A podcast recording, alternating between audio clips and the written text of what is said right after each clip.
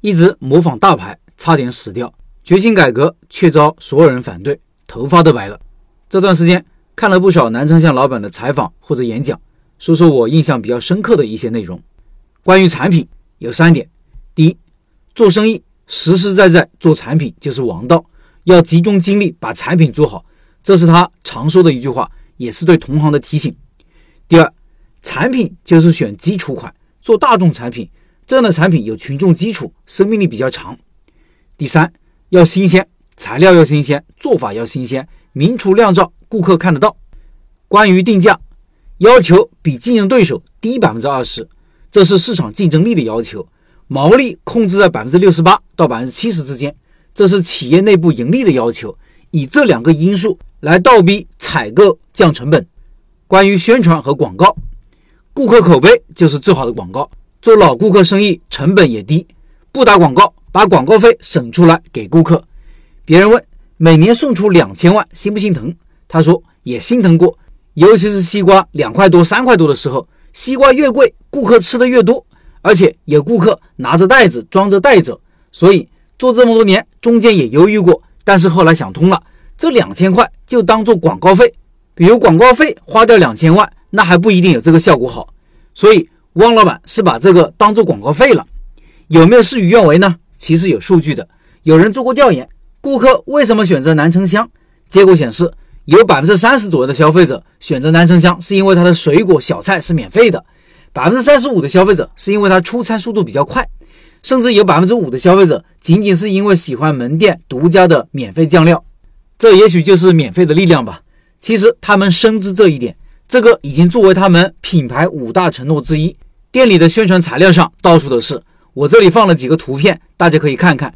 听音频的老板可以到开店笔记的公众号查找对应文章，看这些宣传素材，看看别人怎么提炼一个店的亮点。从另外一个角度看，这几点就是他们提高顾客满意度的重要手段。他们一定是做过顾客调研的，所以宣传上也是不断的强化这几点。尤其是做餐饮的老板，我觉得可以直接借鉴这几点。第一，水果和佐餐咸菜免费；第二，米饭免费添加；第三，超过十分钟不上菜免单；第四，不合格产品免费退换；第五，用好的原材料。你也可以试着提炼一下你店铺的亮点，并且把它总结出来，作为一个店铺的承诺。关于发展模式，他说最困难的时候是在一四年，那时候发展了十几年，但是店铺难以突破三十家。而且感觉经营越来越困难，累得要死，还不赚钱，于是痛下决心改革。以前一直学习麦当劳、肯德基的模式，决心不学他们了，而是要做出自己的模式，做出中式快餐模式和品牌。有些东西可以学习别人，但是有些路一定要自己走，跟在别人屁股后面没有出路。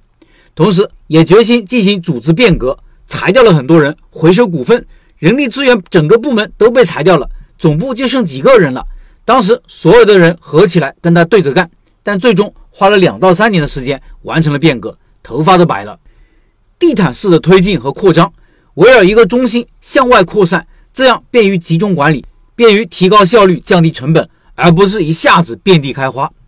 如果扩张到其他城市，也是一个城市一个城市的攻克，航母战斗群的打法。一个城市达到了一定程度才继续推进。如果到外地，产品结构不一定是现在的样子。可能会变成当地顾客喜欢的产品，理念和管理是一样的。店铺数量不在于多，而在于做精做强。一个店顶十个店，这样单店盈利上去以后，就敢于用能人当店长，敢于开高工资。关于南城乡的弱点，汪老板回答的比较哲学。他说：优点同时是缺点，有多大的优点就有多大的缺点。南城乡最大的优点就是新鲜，顾客喜欢；缺点就是。做起来很复杂很麻烦，这样叫南城乡不适合加盟。现在南城乡就要保留这个优点和缺点，这是汪老板的说法。最后说说我在店里体验到的，我认为饭菜是他的一个弱项。这点其实前面南城乡的顾客也提到了，饭菜的品种太少，吃吃就腻了。品种少容易吃腻啊，并不适合所有品类啊，有些品类或者品种是比较难吃腻的。而且因为它的做法不是现炒，而是涮煮。或者蒸的做法，所以缺少所谓的锅气，甚至让人觉得是料理包做出来的。我吃过他们家绝大部分的饭菜，个人认为味道上比现炒的快餐店是要差一些。加上品种少，就四五样，吃几次确实会吃腻，没有它的其他品种那么耐吃。他们显然也是意识到这一点了，所以大部分菜品上桌都会有个酒精加热器，这样给人的感觉是现做和有锅气。但是因为没有除灶现做，效果没有那么好。不过这就是取舍，是不得不的选择。选择了效率和便捷，就会牺牲味道和多样性。做好一件事情之所以难，难就难在于平衡。